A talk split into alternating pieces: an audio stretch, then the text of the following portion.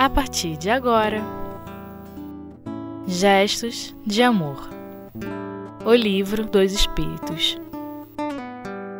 Expiação e Arrependimento. Segunda parte. Com Jailton Pinheiro.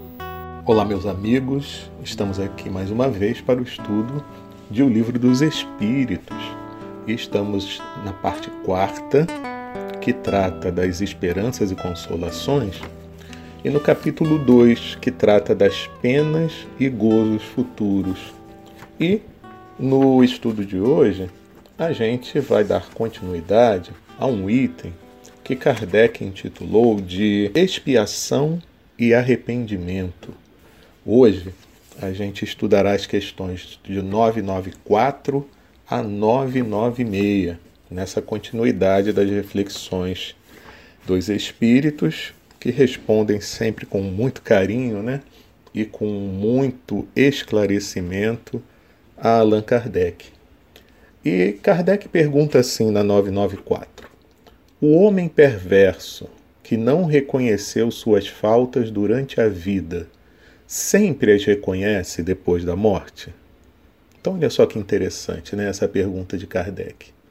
Primeiro, ele está situando o que ele quer saber é um homem que efetivamente e que todos conseguem identificar como perverso.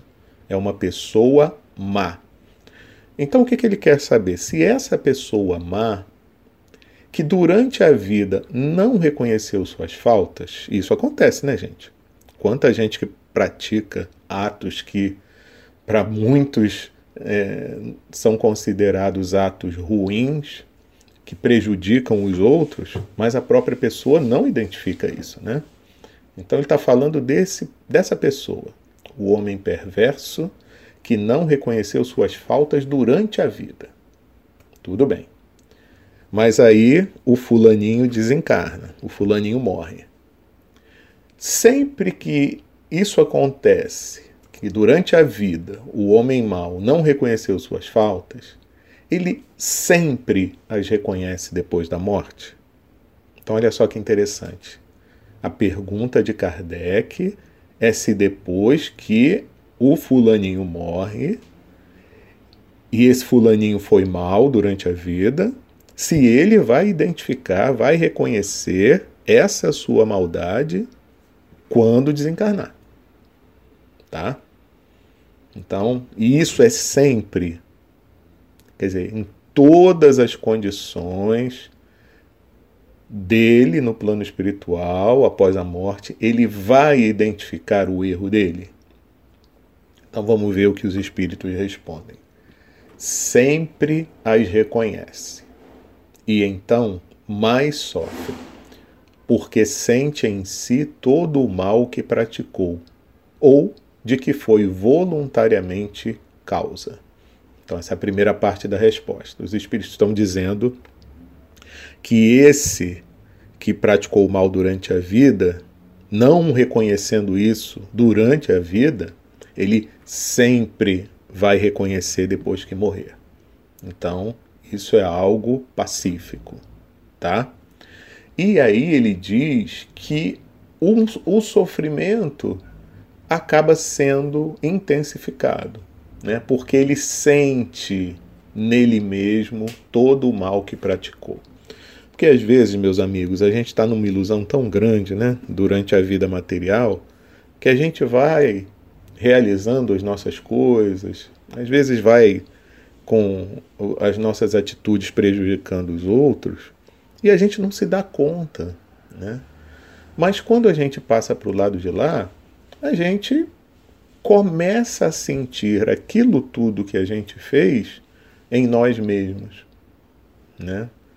Ou, e ele diz aqui, ou o mal, não só aquele que, que a pessoa praticou, mas é de que foi voluntariamente causa, porque tem vezes que a gente não faz diretamente determinadas coisas, mas a gente deixa o mal acontecer. Quando às vezes eu poderia agir para impedir que aquele mal acontecesse. Isso é uma coisa que a gente tem que ter muita atenção também, né, meus amigos? E aí, na continuidade da resposta, os espíritos dizem assim: Contudo, o arrependimento nem sempre é imediato. Então vejam, ele está ele tá dizendo aqui, o espírito que respondeu, ou os espíritos, que sempre a gente vai reconhecer o mal que a gente praticou quando desencarnar, a gente vai reconhecer isso. Mas pode ser que não seja imediato. Então não é sempre que é assim. Eu desencarnei e imediatamente após, quando eu chego no plano espiritual, eu já tenho esse essa luz me dizendo que eu cometi o mal e que aí eu vou me arrepender daquilo que eu fiz. Não, não é assim logo, logo não. Para alguns é, hein? Mas para outros não.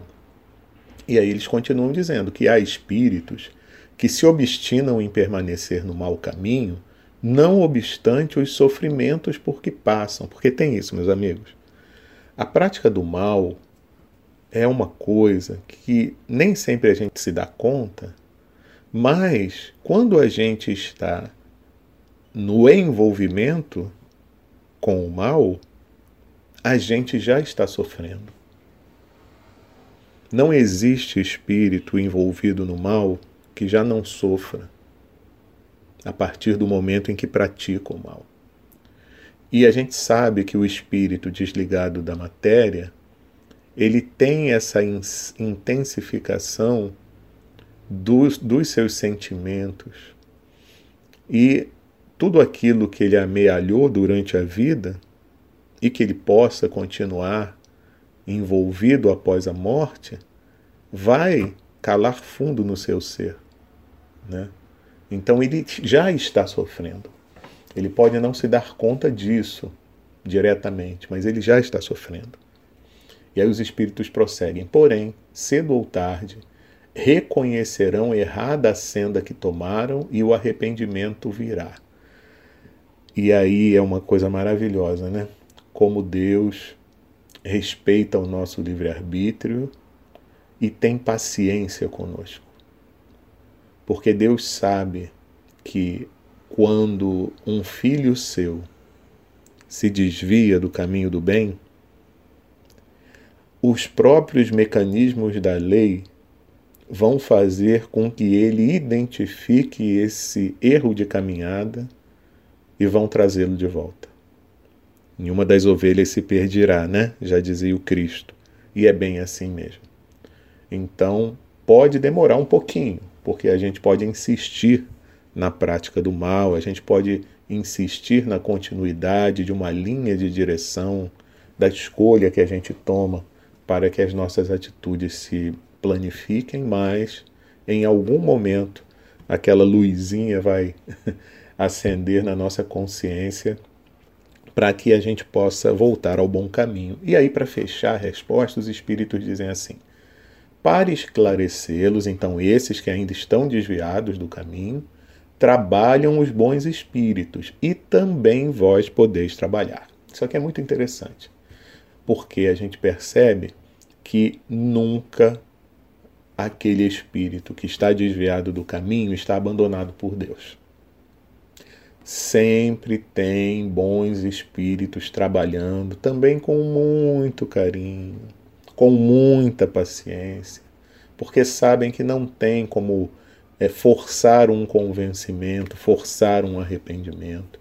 Eles estão ali à disposição para esclarecer esses que estão obstinados ainda no caminho do mal.